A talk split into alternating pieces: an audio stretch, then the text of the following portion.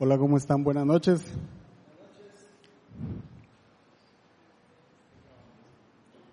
Espero que no se me duerman, eso es importante, ¿verdad? Eh, bienvenidos, mi nombre es Ronnie. Es un gusto poder tener el privilegio, el honor de compartir eh, la palabra con, con todos ustedes. Y vamos a comenzar leyendo Mateo 13, del 3 al 9. Y dice lo siguiente, dice, y les dijo en parábolas muchas cosas como esta. Un sembrador salió a sembrar, mientras iba esparciendo la semilla, una parte cayó junto al camino, y llegaron los pájaros y se la comieron. Otra cayó en terreno pedregoso sin mucha tierra. Esa semilla brotó pronto porque la tierra eh, cayó en terreno pedregoso sin mucha tierra. Esa semilla brotó pronto porque la tierra no era profunda. Pero cuando salió el sol, las plantas se marchitaron y por no tener raíz se secaron. Otra parte de la semilla cayó entre espinos que al crecer la ahogaron. Pero las otras semillas cayeron en buen terreno, el que se dio una cosecha que rindió 30, 60 y hasta 100 veces más de lo que había sembrado. El que tenga oídos para oír, que oiga. Eh, antes Jesús de decir esta parábola había una gran multitud y él se sentó en una barca para que lo pudieran eh, ver. Y, y, entonces empezó con una frase que me llama la atención. En, eh, esta parábola aparece en los tres evangelios y en uno de ellos dice, pongan atención a esta parábola. Porque si, y, y después le explica a los, a los discípulos cuando le, le preguntaron el significado, él les dice, si no entienden esta parábola, ¿cómo van a entender las otras? Y los evangelios están llenos de parábolas, así que creo que es muy relevante eh, el significado de esta parábola. Y la otra eh, es un punto muy importante que es, esta es una parábola que Jesús explicó a los discípulos. Y eso está en Mateo 13, del 18 al 23, y dice lo siguiente, escuchen lo que significa la parábola del sembrador. Cuando alguien oye la palabra acerca del reino y no la entiende, viene el maligno, es decir, el diablo, y arrebata lo que se sembró en su corazón. Esta es la semilla sembrada junto al camino. El que recibió la semilla que cayó en terreno pedregoso es el que oye la palabra e inmediatamente la recibe con alegría. Pero como no tiene raíz, dura poco tiempo cuando surgen los problemas o persecución a causa de la palabra, enseguida se aparta de ella. El que recibió la semilla que cayó entre espinos es el que oye la palabra, pero las preocupaciones de esta vida y el engaño de las riquezas la ahogan, de modo que ésta no llega a dar fruto. Pero el que recibió la semilla que cayó en buen terreno es el que oye la palabra y la entiende. Este sí produce una cosecha al 30, al 60 y hasta el ciento por uno. Eh, bueno, si la parábola tenía una explicación era, eh, ¿verdad? Hay que empezar a buscar cómo o qué quería decir el Señor en esta parábola. Y, lo primero que quiero es que entendamos eh, un poquito qué significa eh, parábola.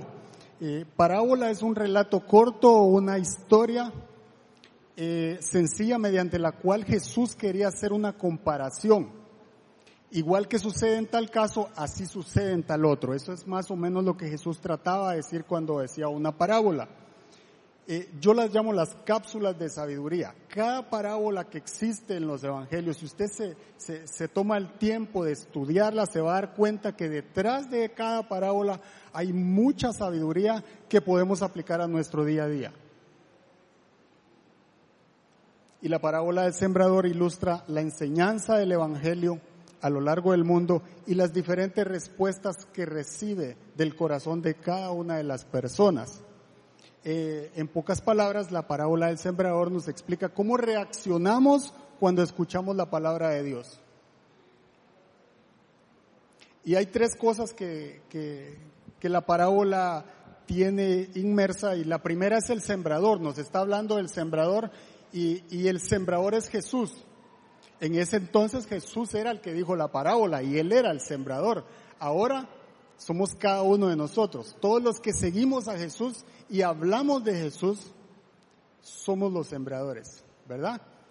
Y usted dice, bueno, pero yo no le hablo a nadie de Jesús. Con su comportamiento usted refleja a Jesús. Entonces, todos nosotros somos sembradores de Jesús. Y entonces, la primera pregunta es, ¿por qué hablo de Jesús? O sea, si ya me salvó a mí, eso es suficiente, ¿por qué yo voy a hablar de Jesús? ¿Verdad?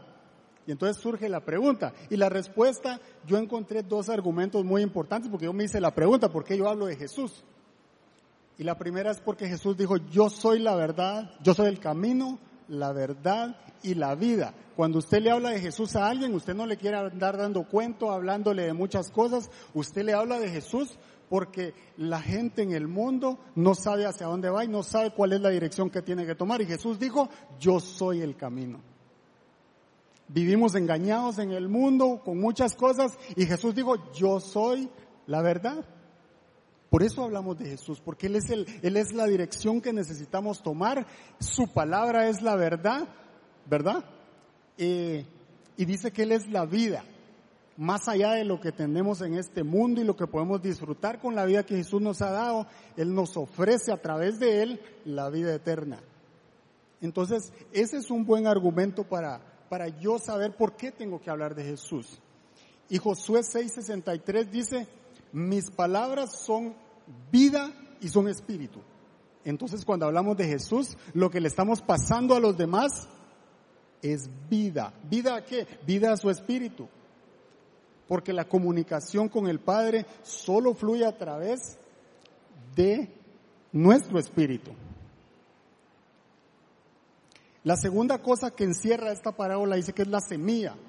Y cuando se refiere a la semilla, por ejemplo, en, yo trabajo en una empresa que se dedica a cultivar banano, eh, no es que uno agarra ahí las primeras semillas y las esparce y ahí va a salir un buen producto. No funciona así. En todo lo que uno hace, uno busca la mejor semilla. En banano se llaman meristemos y los meristemos los produce una empresa especialista en eso, en semillas que van a dar o que van a garantizar un buen producto. Y el Señor cuando está hablando de la semilla en esta parábola, está hablando de su palabra. Y eso es muy importante porque cuando yo quiero comunicar algo a los demás, yo no digo mis palabras, yo tengo que decir lo que Jesús dijo. Lo que está en su palabra es lo que va a cambiar la vida de las personas, no lo que yo me invente. Y eso es muy importante porque no, nosotros no somos llamados a, motivar a la gente o a darle mensajes que, lo, que, lo, que los, eh, digamos que simplemente los levanten un día y al otro día están otra vez caídos. No, la palabra del Señor es lo que va a darle vida al espíritu de las personas. Y la tercera cosa que es en la cual vamos a estar profundizando el día de hoy, dice que es la tierra. Cuando se refiere a la tierra, se refiere al corazón de las personas es el mismo sembrador, es la misma semilla, pero es diferente tierra, es diferente corazón. Entonces, que la palabra germine depende del corazón en el que cae, depende del corazón que recibe esa semilla, que dé fruto o que no dé fruto. Y hoy vamos a estar hablando de, cuatro diferentes tipos de tierra o de corazón, y hay tres de ellos que no producen y solo uno que sí produce fruto. Y como lo leímos ahí, dice que al 30, al 60 y al 100 por uno. Pero ¿por qué? Lo que vamos a estar estudiando es por qué hay tres que no producen. Porque nosotros debemos de cuidar nuestro corazón.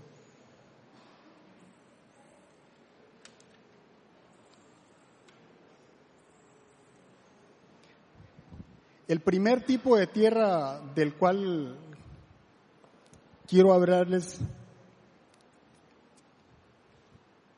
dice Mateo 13:4, si lo podemos poner en la pantalla. Es el corazón endurecido, recibe la palabra pero no la entiende.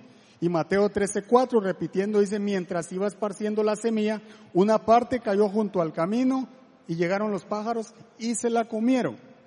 En el 19 dice la explicación y dice, cuando alguien oye la palabra acerca del reino y no la entiende, viene el maligno y arrebata la palabra y arrebata la palabra, lo que se sembró en su corazón. Esta es la semilla sembrada junto al camino. Eh, y cuando habla de un corazón endurecido, es un corazón que, que algo tiene adentro que no deja que la semilla caiga, eche raíces y posteriormente de fruto. Eh, hay algo a lo que yo le llamo orgullo intelectual y, sucede, por ejemplo, cuando se les habla a algunas personas del Señor y dicen, por ejemplo, no voy a dejar de hacer lo que hago solo porque la Biblia lo dice. No sé si a ustedes les ha pasado, pero a veces uno le trata de hablar de Jesús a alguien y lo que sucede es que nos dice algo como eso, ¿verdad? Eh, o nos dice, yo no, yo, yo creo en Dios, pero no creo en los evangélicos, ¿verdad? O le dicen, tenga cuidado porque ahí le van a robar su diezmo. Lo que usted va a dar ahí va a ser solo para enriquecer al pastor. Y entonces uno empieza, uno está tratando como de dar un mensaje de amor, un mensaje que, que le ayuda a la gente a, llegar a los pies de Cristo. Y lo que sucede es que eh, esa semilla empieza a rebotar, ¿verdad? Uno siente que, uno siente que uno dice algo de Jesús y rebota esa palabra. Ese corazón es un corazón endurecido. Y, lo que pasa es que hay tantas heridas y dolor en el corazón que simplemente la semilla cae, pero no entra. Y podríamos pensar que, ese corazón endurecido está únicamente con, las personas que son ateas, por ejemplo, ¿verdad? O, alguien que sea racista, por ejemplo. Eh, estaba leyendo un poco y, me, dio curiosidad, por ejemplo, que hay un rockero, hay un rockero que en su concierto saca una Biblia y la tira y la quema algunas veces y uno dice, eso es un corazón endurecido, ¿verdad? Resistido a la palabra del Señor. ¿Cómo alguien puede llegar a, tener algo con, digamos, tanta oposición al Señor? Y sin embargo los que están en el concierto se vuelven locos y dicen uno, ¿qué pasa, verdad? Hay una resistencia a la palabra de Dios. Y, si bien es cierto que, esos son corazones endurecidos, no solo están en ese tipo de personas, también están en la iglesia. Y, yo encontré un ejemplo que me, que me tocó mucho, me confrontó mucho, porque yo le preguntaba al Señor, eh, eh, ¿será que solo una vez tuve el corazón endurecido o que me puede pasar varias veces? Y, y nos puede pasar varias veces, no solo una. No es que antes de llegar a los pies del Señor yo venía con el corazón endurecido, lo acepté y a partir de ahora, ¿verdad? Yo recibo toda la palabra. A veces las circunstancias no dejan que eso suceda. Y el pueblo de Israel le encantaba escuchar las poderosas prédicas de Ezequiel, pero no las obedecían. Y y vamos a leerlo en Ezequiel 33 del 31 al 32, si lo podemos proyectar. Dice, y se te acercan en masa y se, y se sientan delante de ti y escuchan tus palabras, pero luego no las practican.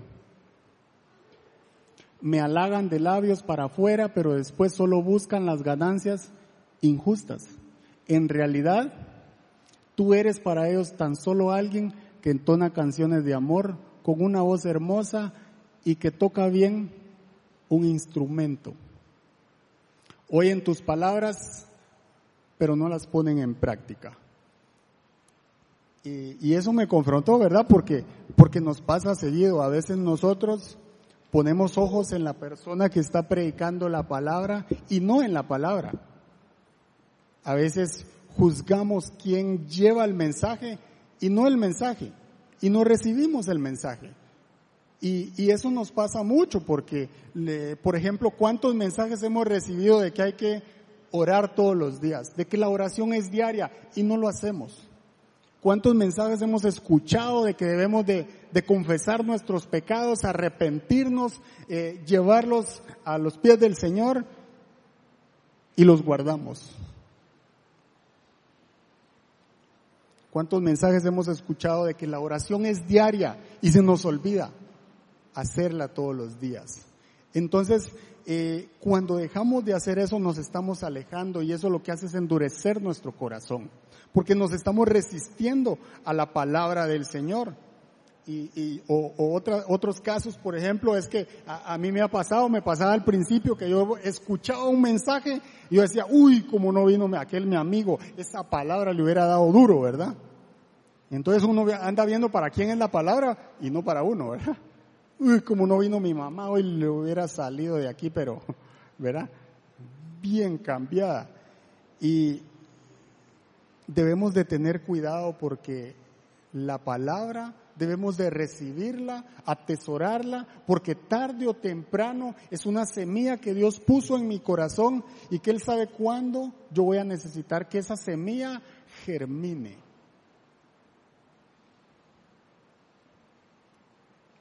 Los fariseos, por ejemplo, anduvieron con Jesús, ellos conocían la palabra. La Biblia dice que los fariseos compartían con Jesús, escuchaban, ellos querían oír para ver si era cierto, que Él era el Maestro, que Él era el Mesías estaban tan cerca de Jesús, criticaban tanto sus, sus mensajes y al final el corazón endurecido que tenían no dejaba dar fruto esa palabra que venía del Señor.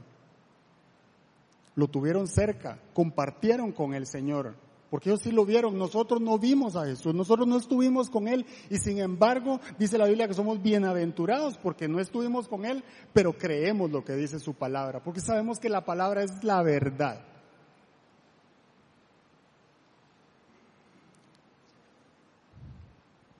Y entonces la pregunta es, ¿cómo es que se endurece un corazón? ¿Qué endurece un corazón? Porque a veces yo puedo escuchar un mensaje y dependiendo qué mensaje es, parece que no lo recibí.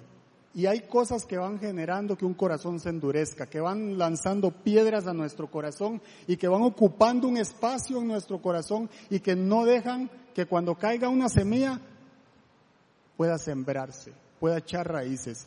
Y, les voy a dar unos ejemplos. Eh, el pecado, por ejemplo, es una piedra que va cayendo en nuestro corazón y que no va a dejar, va a ser estorbo, va a ocupar un espacio que podría ocupar una semilla del Señor. La ira las heridas del pasado. Por eso es tan importante traerle al Señor todo, todo lo que tenemos, todo lo que somos, todo lo que fuimos y entregárselo cada una de las áreas de nuestra vida porque Él va a remover esos obstáculos. Él va a quitar esas piedras y va a poner algo a cambio. Los resentimientos. A veces seguimos al Señor y tarde o temprano se nos sale aquello de que no podemos perdonar o no podemos relacionarnos con los demás algo hay en nuestro corazón que está endurecido.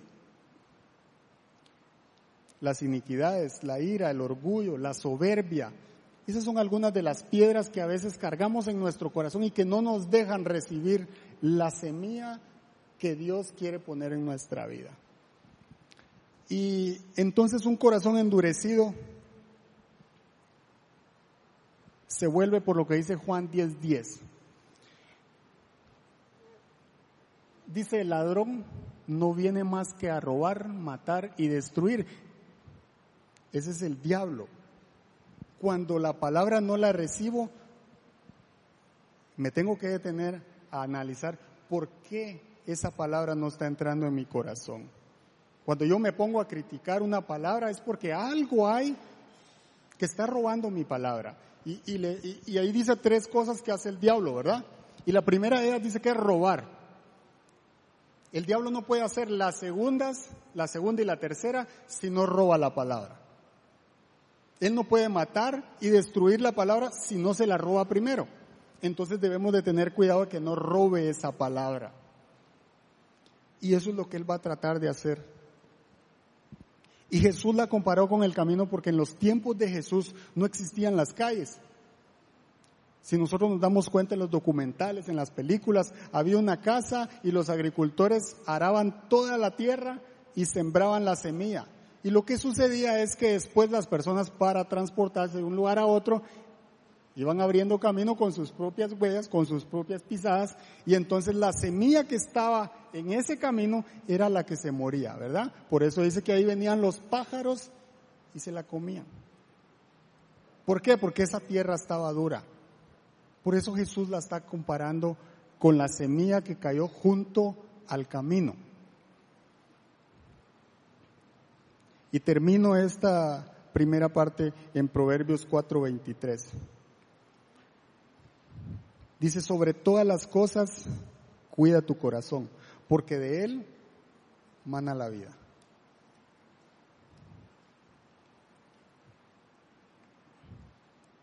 No dice que cuidemos la mente, no dice que cuidemos otra cosa que no sea nuestro corazón. De la abundancia del corazón habla la boca. Debemos de tener mucho cuidado lo que va ingresando a nuestro corazón. Cuando yo tengo dudas de una palabra que se dijo, lo que tengo que hacer es ir a la Biblia y darme cuenta si realmente era cierta o no era cierta. Y leo lo que está antes y lo que está después, porque entonces voy a a entender más, a comprender más, a entender más eso que Dios quiere hacer con mi vida y a cotejar esa palabra que se dijo. Eso es lo que tenemos que hacer si tenemos duda. Porque la palabra es vida. El segundo tipo de tierra se refiere a, a los inconstantes o emocionales. Y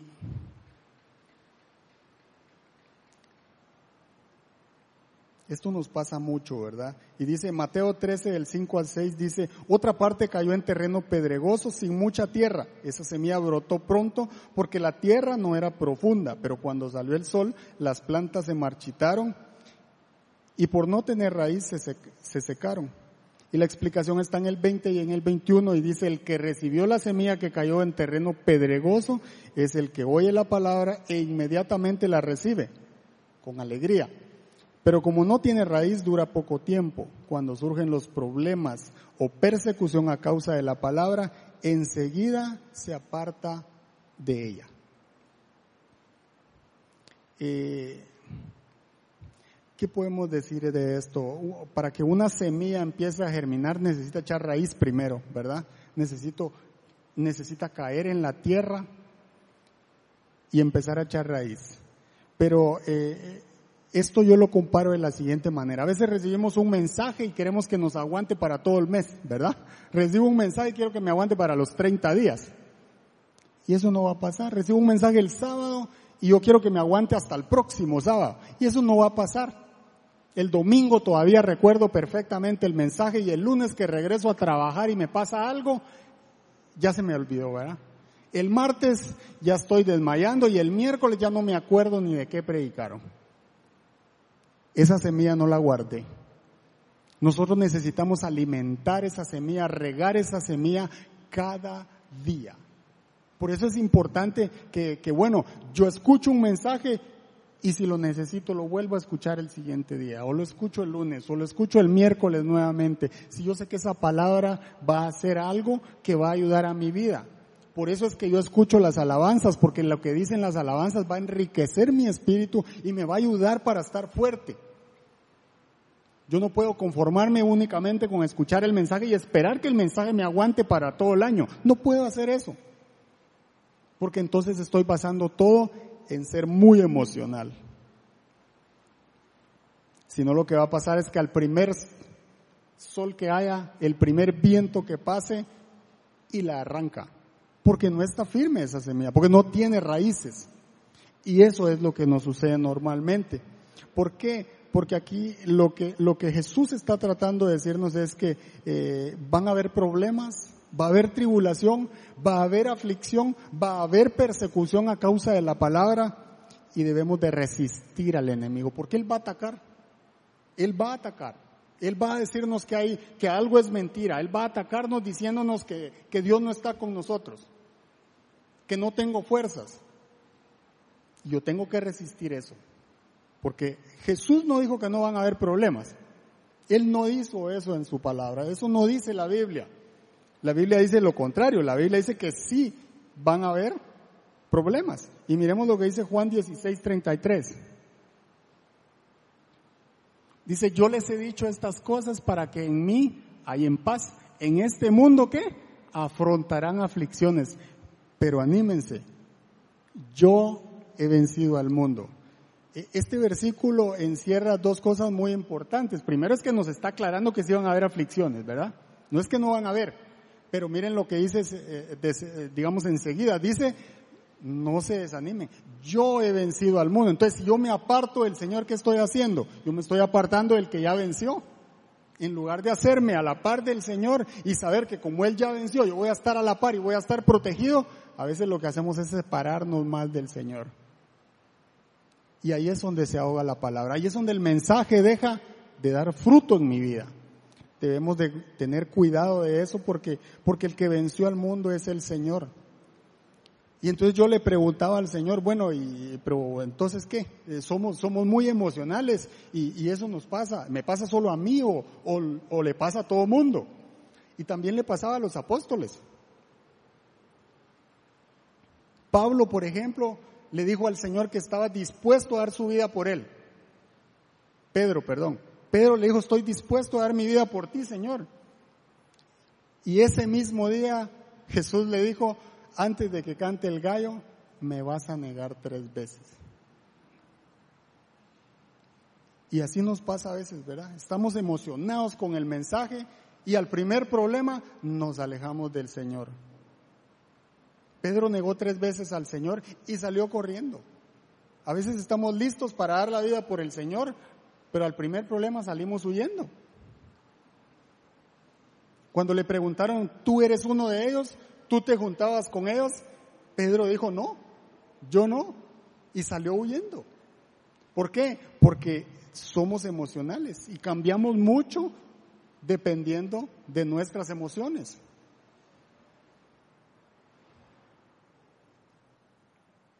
Podemos decirle al Señor que confiamos que Él suplirá todo lo que nos hace falta, pero en cuanto nos vienen las pruebas, nos llenamos de duda y de temor.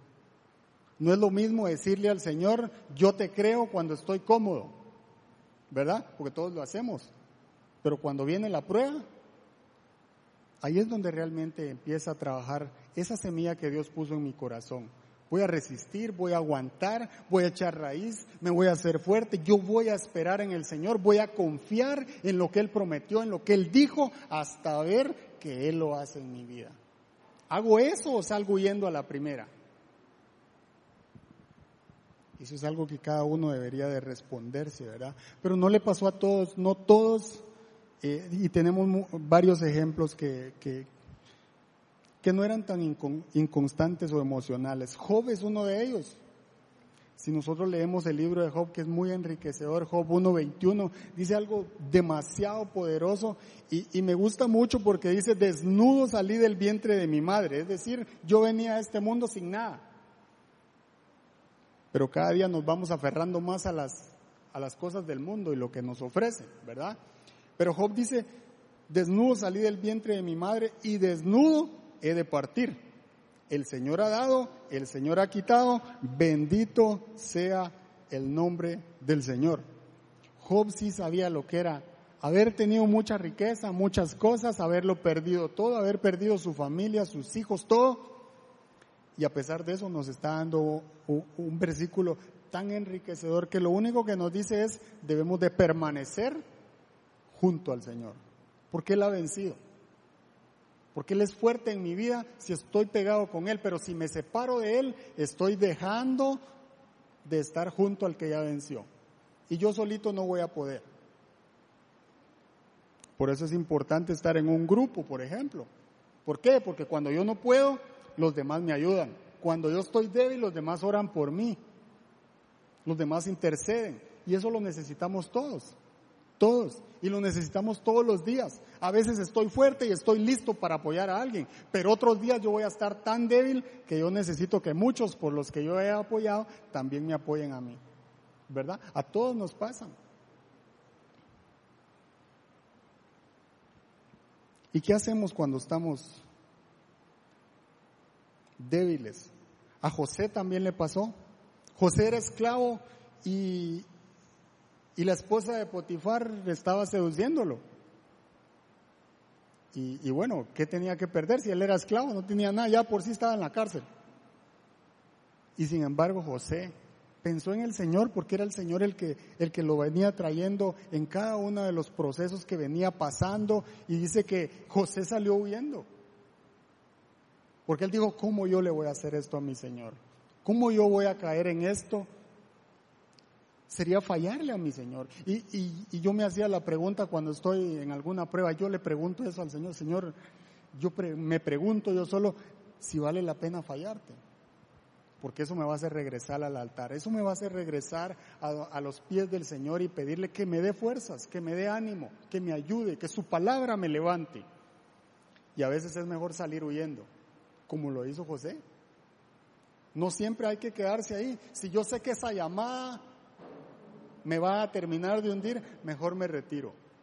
Si yo sé que ese mensajito que puedo responder, me va a llevar a unos al siguiente y la conversación va a empezar a fluir en un sentido que no debe, mejor huyo. Si ese chat me está haciendo daño, me salgo de él. Si me están mandando cosas que están invadiendo mi mente y que poco a poco me están infectando, huyo de él. Porque soy débil en esa área. Porque no puedo solo. Ahí tengo que hacer como hizo José. Esto le gustaría a mi Señor, me está contaminando. Tengo que ser honesto conmigo mismo y decir, eso no es bueno y me salgo. Tengo que huir y tengo que buscar al Señor. Tengo que buscar ser fuerte ahí porque algo está tratando el diablo de contaminar mi semilla. Y es importante no dejar que la ahogue. Entonces, el tipo de tierra de los inconstantes o el corazón de los inconstantes y emocionales sucede porque nos falta creer, nos falta confiar en Dios. Y la fortaleza de las semillas está en la raíz. Si no tengo raíz, mi semilla no va a producir, no va a dar fruto.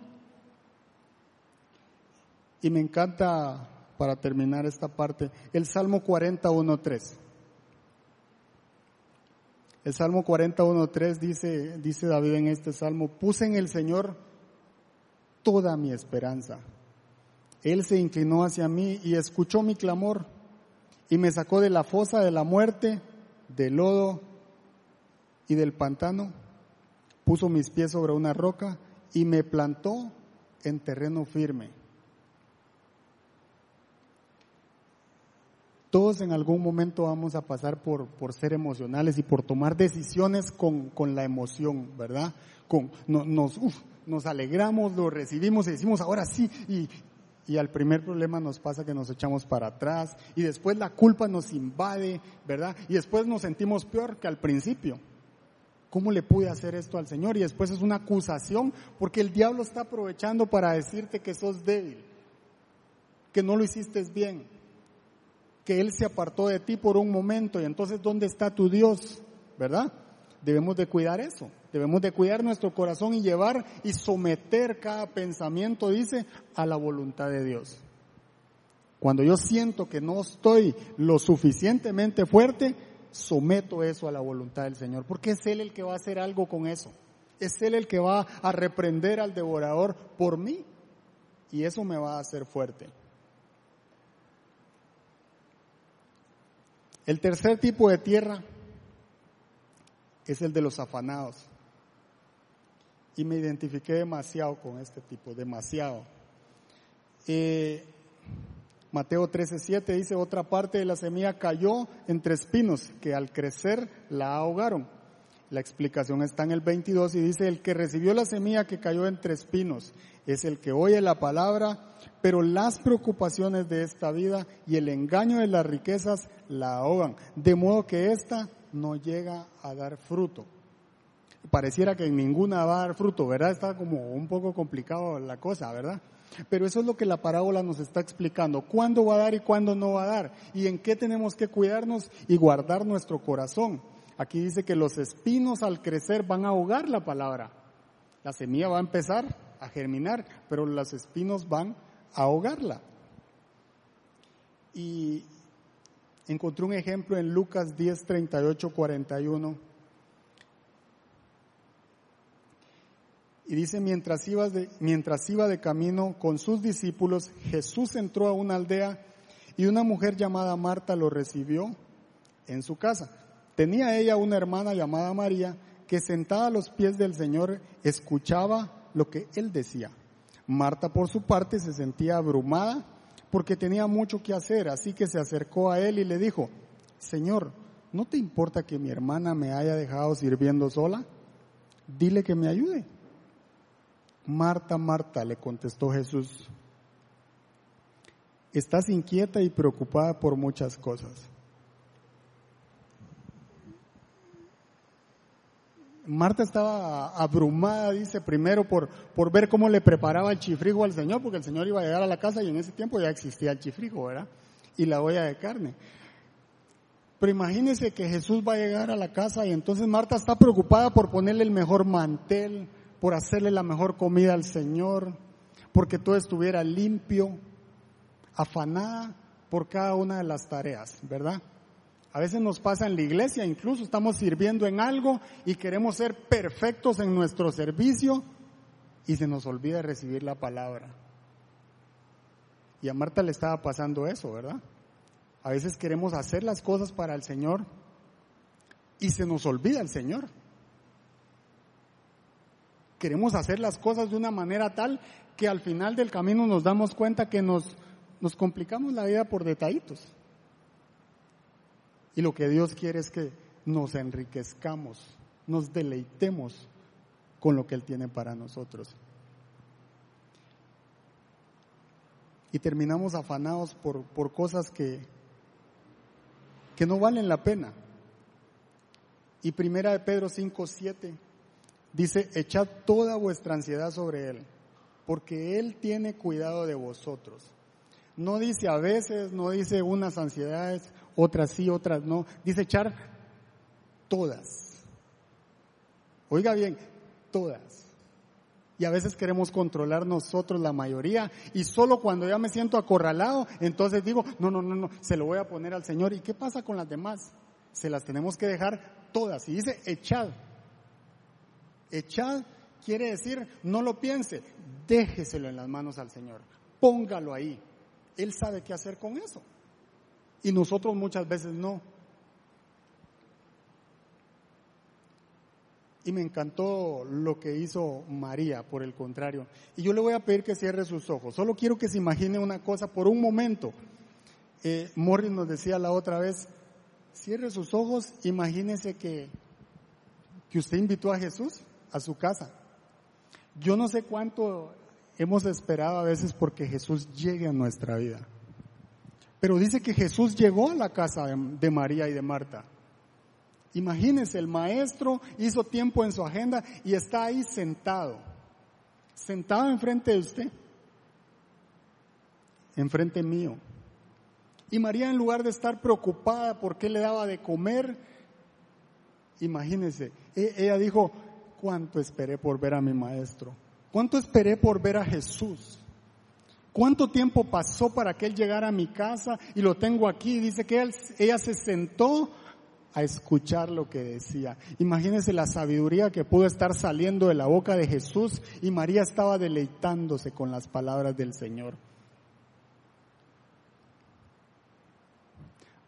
A veces se me olvida por tanto problema que tengo que degustar de las palabras de Jesús, que tengo que ir y leer su palabra y entender eso que Él me ama, eso que Él me dice, he venido por ti, estoy aquí contigo. Y el Señor le estaba dando la oportunidad a María de tocar el manto del Señor. Imagínense el privilegio. Mientras Marta estaba afanada en las cosas del qué hacer, María estaba disfrutando de la presencia de Jesús. Eso nos pasa mucho. Puede abrir sus ojos. No se me vaya a dormir. Eso nos pasa demasiado. Nos preocupan tantas cosas que se nos olvida que Jesús está ahí con nosotros. Él dice, yo toco a la puerta y si me abres, entro y ceno contigo. Y nos inundan los problemas y eso ahoga la palabra. Y debemos de ser cuidadosos de ellos. La segunda cosa dice que es el engaño de las riquezas. Nos esforzamos tanto por ir a la mejor universidad, nos esforzamos tanto por hacer la mejor casa, por tener el mejor carro, por tener cosas materiales y por darle a nuestros hijos lo mejor que podemos. Y la mayoría lo ha logrado. La mayoría tiene el trabajo que quiere, la carrera que quiere, la empresa que quiere. Y ya cuando llegamos ahí, nos damos cuenta que nos afanamos por mantener el estatus al que llegamos. Y entonces estamos preocupados por, ¿y ahora cómo hago esto? ¿Y cómo mantengo esto? ¿Y cómo le voy a pagar el colegio? Y nos llenamos de afán, ¿verdad? Y lo que sucede es que nos absorbe el engaño de la seguridad, de éxito, de estabilidad. Y entonces resulta que llegar a tener eso, ahora me tiene afanado. Se suponía que al llegar ahí yo iba a tener una mejor vida, un mejor estatus, iba a estar más tranquilo para dedicarle tiempo al Señor. Y resulta que no. A veces entre más tenemos, más son las deudas, más grandes son los problemas, todo es exponencial y resulta que después nos damos cuenta que no necesariamente por tener más somos más felices.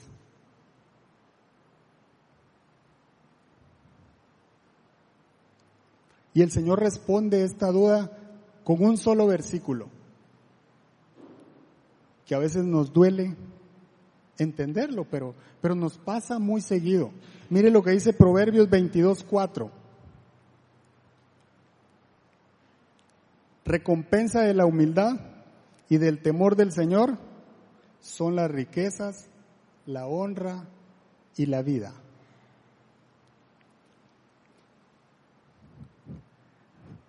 Este versículo encierra tanto que, que, lo único que nos está diciendo el Señor es, nosotros nos matamos por tener cosas, ¿verdad?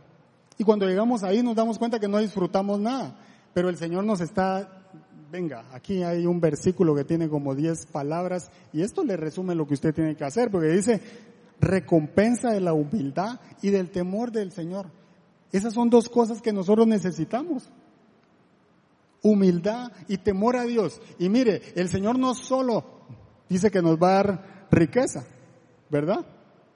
Nos va a dar honra y nos va a dar vida. Entonces yo me preguntaba cuál es la diferencia, ¿verdad? Lo primero es que el Señor, eso se llama prosperidad.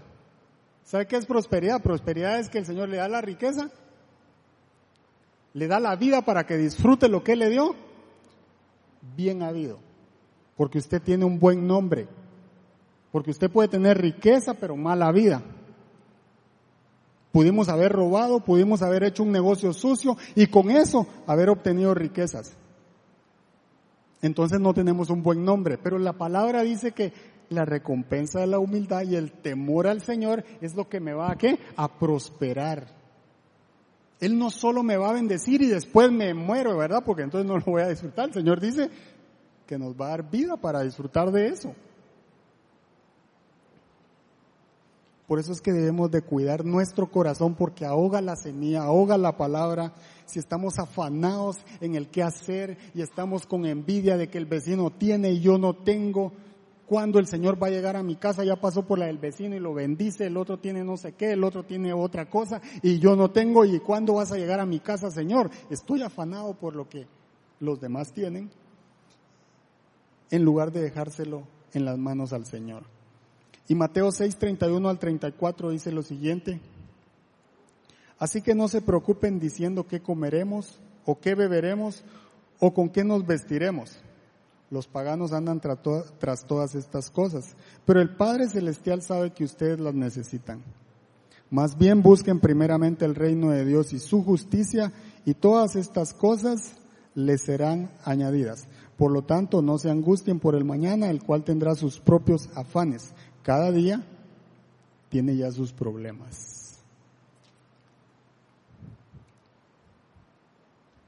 Los afanes y el engaño de la riqueza se vuelven distracciones y son piedras en nuestra vida. Y eso hace que, que la palabra se ahogue. Y de repente nos damos cuenta que un versículo que habíamos leído hace mucho tiempo se me había olvidado. Y ahora lo necesito y lo leo y yo sé que ahí hay vida, yo sé que ahí Dios está haciendo algo y quiere hacer algo con la vida de nosotros. Pero vamos a terminar explorando un poco lo que es la buena tierra. Mateo 13:8 dice, por las otras semillas Pero las otras semillas, fíjese que aquí ya no está hablando de una semilla, está hablando de qué? Las otras semillas. Cuando Dios nos va a dar algo, no nos está dando lo mismo que nos ofrece el mundo, nos está dando mucho más. Y dice, pero las otras semillas cayeron en buen terreno y el que se, en el que se dio una cosecha que rindió 30, 60 y hasta 100 veces más de lo que se había sembrado. El 23, que es la explicación, dice, pero el que recibió la semilla que cayó en buen terreno, es el que oye la palabra y la entiende. Este sí produce una cosecha al 30 y al 60 y hasta el 100 por uno. No solo debemos de escuchar la palabra porque a veces muchos la escuchamos, pero debemos aceptarla. Debemos retener esa palabra. Y va a llegar el momento en el que tenemos que obedecer la palabra. Era lo que no hacía el pueblo de Israel con las poderosas prédicas de Ezequiel. No ponían en práctica la palabra que el Señor mandaba a través de Ezequiel. Dios nos da una semilla y la recibo en mi corazón. ¿Y cómo la acepto? Yo la acepto cuando yo reconozco que esa palabra es una verdad que Dios me dio. Eso me empodera de esa palabra. Eso me embaraza de esa palabra. Y yo la atesoro. Y cuando la obedezco, es cuando el Señor va a permitir que germine y dé fruto. Y a veces la palabra que se dice, entro en duda, ¿verdad? Pero lo que tenemos que hacer es aceptar la palabra sobre todas las cosas. Por muy ilógica que parezca, porque van a haber cosas que, que ante el mundo y ante la vista nuestra y ante nuestra cosmovisión y lo que nos ha pasado en el pasado, resulta que la palabra que estoy escuchando me hace dudar Ahí es donde tengo que ir a la palabra, a la Biblia y cotejarla y decir, ¿era cierto o no era cierto? Y ahí nos vamos a dar cuenta que realmente si es una palabra que debería de dar fruto y, que debería de retener en mi vida. Les cuento un breve testimonio. Hace muchos años, eh, nos venimos hace cinco años y algo de Guatemala y bueno, yo eh, de vez en cuando ayudaba a mi mamá económicamente después de que me vine y, resulta que mi papá murió y él dejó una casa. Eh, esa casa se vendió allá en el pueblo de donde somos eh, con la idea de comprarle una casa a, mi mamá en la ciudad para que dejara de rentar. Y entonces, bueno, buscamos, mi hermano mayor y yo, y buscamos y encontramos una oportunidad y nos tardamos en tomar la decisión de, un par de días en decidir que sí. Y entonces lo que sucedió fue que mis otros dos hermanos, nosotros somos cuatro, yo soy el más pequeño, eh, mis otros dos hermanos tenían problemas económicos y usted sabe que los papás son papás, ¿verdad? Y ellos tenían problemas económicos, entonces terminaron convenciendo a mi mamá y se esfumó la, lo que iba a servir para la casa. Y entonces eh, mi hermano más grande y yo dijimos eh, que miren lo que hacen, nos vamos a, nos vamos a, quedar al margen, ¿verdad? Y, y, bueno, yo me aparté y dije yo voy a guardar mi corazón y voy a, no me voy a preocupar por eso, que miren cómo salen, ¿verdad? Yo pensé que con apartarme era suficiente y, tratando de no contaminarme, pero lo que sucedió fue de que después de eso, eh, cuando yo llamaba a mi mamá, las conversaciones se ponían muy fuertes. Y sin querer yo empezaba a regañarla y empezaba a hablarle fuerte y a faltarle el respeto en muchas ocasiones. Y porque yo tenía un estándar de mi mamá. Como cristiano yo quería que ella fuera de determinada manera, que se comportara de determinada forma. Y cuando ella se salía de eso, entonces yo explotaba y era algo que yo no podía controlar. Y entonces al final eh, era una, se, fue volviendo una relación muy complicada que terminaba llorando ella o yo después de las llamadas. Y entonces yo me fui convirtiendo en lugar de hijo en un marido suplente ahí, ¿verdad? Yo ya no me comportaba como hijo, sino que terminaba regañándola y regañándola y regañándola fuerte ¿verdad? Y era por lo que había pasado. Y supuestamente me aparté para no contaminarme, pero esa reacción me fue comiendo y me fue comiendo. Y entonces yo dije, me aparto totalmente y dejamos de ayudarla económicamente. Y, y yo le reclamaba mucho por qué no me llamaba. Yo le decía, ¿por qué no me llamas? No puede ser que un minuto no tengas para tu hijo. No puede ser. Yo soy el más pequeño, ¿cómo no me vas a llamar para decir que me extrañas? Estoy en otro país, me vine, soy el único que vive afuera. Y yo empezaba con esa euforia y cuando sentía ya estábamos otra vez en el problema, ¿verdad? Y resultó que, que bueno, un problema financiero ahí de nuestro lado, y muy complicado. Yo empecé a buscar al Señor y empecé a buscar al Señor mucho en la palabra y, a preguntarle, Señor, ayúdame y un día, un fin de semana, yo encontré este versículo que dice Mateo, Mateo 15, del 4 al 6. Dice, Dios dijo, honra a tu padre y a tu madre, y también el que maldiga a su padre o a su madre será condenado a muerte. Ustedes en cambio enseñan que un hijo puede decir a su padre o a su madre, cualquier ayuda que pudiera darte, ya la he dedicado como ofrenda a Dios en ese caso, el tal hijo no tiene que honrar a su padre. Así por causa de la tradición anulan ustedes la palabra de Dios. Esto es el Señor confrontando a los fariseos, ¿verdad? Y yo pensaba que con diezmar yo estaba libre, ¿verdad? Yo decía, si yo diezmo, yo estoy bien con el Señor. Y cuando leí este pasaje empecé a leerlo y a leerlo y, y, algo me fue incomodando demasiado porque yo empecé a entender que estaba fallando en algo. Y yo decía, si estoy bien con el Señor, no me importan los demás, ¿verdad? Pero la palabra dice que, si, que tengo que honrar a, a mis padres, ¿verdad? Que tengo que bendecirlos. Y eso empezó a incomodarme demasiado ese fin de semana. Yo lo leía una y otra vez. Y empezando la tarde, Marian me dice, y Marian es mi esposa para los que no lo conocen, eh, me dice, eh, eh, flaco, vamos a, ayudar a tu mamá, ella lo necesita. No importa si nos quedamos sin comer, nosotros tenemos que honrar a nuestros padres. Ella no sabía lo que yo había leído. Y ella empezó a decirme eso. Y cuando ella me dijo eso, eso fue, eso fue explosivo, eso fue algo como una confirmación de que Dios está haciendo algo en mi corazón. Pero yo estaba buscando al Señor para que Él me resolviera un problema financiero. Y el Señor me estaba diciendo, tenés que dar. Yo no le hallaba la lógica a lo que el Señor estaba tratando de decirme, pero lo que sí sé es que dije, oh, estás hablando demasiado fuerte y no puedo hacer nada voy a ser obediente. Yo le reclamaba demasiado a mi mamá porque no tenía un minuto para mí, porque no me hablaba, porque no me llamaba. Y el Señor me estaba diciendo, yo he puesto otras cosas en tu corazón. Y decidí cambiar y ser obediente.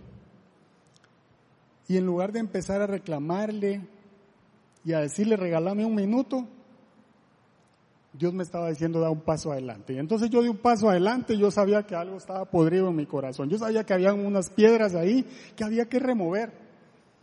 Y entonces empezamos a bendecirla y a honrarla como dice la palabra. Ese es mi deber. Y en lugar de ser el marido suplente que la llamaba y le pegaba las grandes regañadas, fui yo el que empecé a decirle, te extraño, ma. Te amo, ma. Me haces falta yo te necesito. ¿Y sabe qué es lo lindo que aprendí? Aprendí que el Señor me decía, no sos un marido suplente, sos hijo. Y yo era su hijo, yo soy su hijo. Y cuando yo empecé a hablarle como hijo, las cosas empezaron a cambiar. Entonces, en lugar de, en lugar de pelear, mamá terminaba orando por mí. Ella terminaba diciendo, yo bendigo a tus princesas, yo bendigo a tu esposa, yo te bendigo a ti. Usted sabe lo que significa que su mamá o su papá lo bendigan. El Señor dice que cuando honramos padre y madre, Él alarga nuestros días. Cuando somos obedientes y usamos lo que Dios ha puesto adentro de nuestro corazón, las semillas que Dios nos ha dado, algo grande va a pasar. Solo tenemos que dar el paso y ceder. Hay que quitar el orgullo, hay que quitar la soberbia, reconocer lo malo que tenemos ahí y ser obedientes. Y ahí va a germinar la semilla que Dios ha puesto en nuestro corazón. Una nos predicaba la otra vez y decía, ¿hay más bendición en qué? En dar que en recibir. Y yo le estaba demandando a mi mamá que me diera, llámame, dame, hablame, decime que me extrañas. Y el Señor me dijo lo contrario. Si se da cuenta la diferencia cuando le hacemos caso al Señor, cuando somos obedientes, el Señor dice, yo puse amor en tu corazón, yo te amo, tú eres un escogido del Señor. Cuando usted entiende que tiene amor para dar, es por algo. A nosotros el Señor nos ha mandado a hacer algo diferente que lo que hace el mundo. Y lo que Dios ha hecho es demasiado lindo. Todavía recuerdo que me puse a llorar el día que, que cumplí años y Mari no me dejará mentir la última vez. Íbamos llegando a Caballo Blanco, creo que se llama ahí donde hay un caballo. Y ahí llamó. Y era el día de mi cumpleaños. Y eso me llenó de mucho gozo porque primero era el teléfono de mi hermano Usted ya sabe que las señoras de antes, vea, le pone un iPad, le pone un teléfono inteligente y no saben qué hacer con él. Entonces, ella estaba usando el teléfono de mi hermano para llamarme y, yo no cabía, yo no sabía qué hacer porque, porque yo no le estaba diciendo llamame. Ella estaba llamando y, actuando y yo decía, wow, o sea, Dios hace cosas grandes cuando le obedecemos, cuando decidimos dar fruto cuando somos diferentes.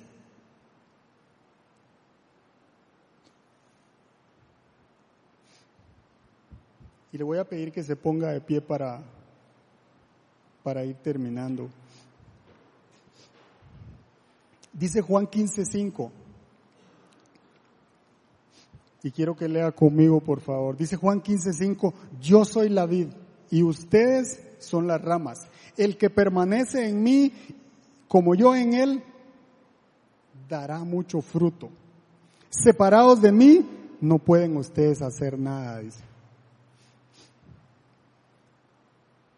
No vale la pena apartarse del Señor, porque se van mis frutos, mis semillas se quedan ahí y no brotan, se ahogan, no dejan que yo dé fruto, no dejan que yo prospere, no dejan que yo bendiga, no dejan que yo brille con la luz de Jesús.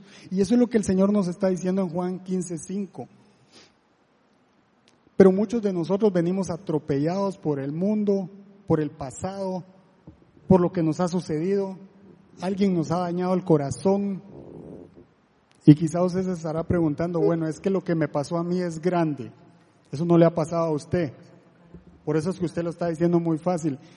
Y tiene razón, quizás su problema es más grande que el mío, quizás su situación es diferente a la que me pasó a mí. Pero le voy a decir algo lindo. A mí no me pasó, pero a Jesús sí le pasó. Él fue a la cruz por usted y por mí. Él entregó todo por usted y por mí.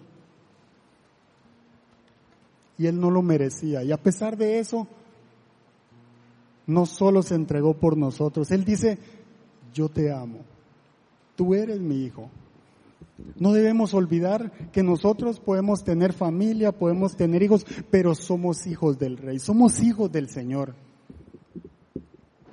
Y en nuestro corazón pueden haber muchas piedras que están impidiendo que demos fruto. Yo quiero que cierre sus ojos y examine su corazón si ahí hay piedras que usted tiene que entregarle al Señor, si ahí hay espinos que usted le tiene que entregar al Señor, si ahí hay soberbia, egoísmo, orgullo, arrogancia, porque Dios hoy la va a cambiar por humildad. Traiga esas piedras al altar, venga a este lugar, decida entregárselas al Señor. Si usted siente que Dios le habló en esta tarde, traiga esas piedras al altar, tráigalas Deje que el Señor se encargue de ese peso que usted no aguanta. Él va a cambiar esa ira en paz. porque Él es nuestro príncipe de paz. Él va a cambiar toda maldad en gozo, en bondad. Esa tristeza que andamos cargando, esa piedra que no aguantamos, Él la va a cambiar. Y nos va a dar algo lindo, nos va a dar algo diferente. Ese miedo que cargamos por alguna u otra situación que ha pasado, el Señor nos ha dado un espíritu de poder, de amor, de dominio propio. Él dice que debemos de ser valientes, pero con Él. El rencor Él lo va a cambiar en perdón y el odio lo va a cambiar en amor.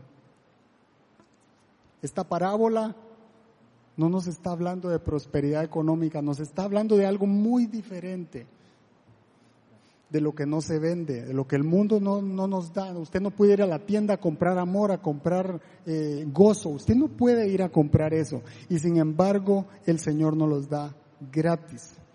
Y termino con Juan 15, 16, que dice, porque usted se podrá estar preguntando igual que yo, ¿será que yo puedo dar fruto? ¿Será que yo nací para dar fruto o nací solo para que los demás hagan algo conmigo? Yo miro que los demás triunfan y yo no triunfo. Yo miro que los demás crecen y yo no crezco. Pero Juan 15, 16 dice, no me escogieron ustedes a mí, sino yo los escogí a ustedes y los comisioné para que vayan y den fruto. Un fruto que perdure, así el Padre les dará todo lo que pidan en mi nombre.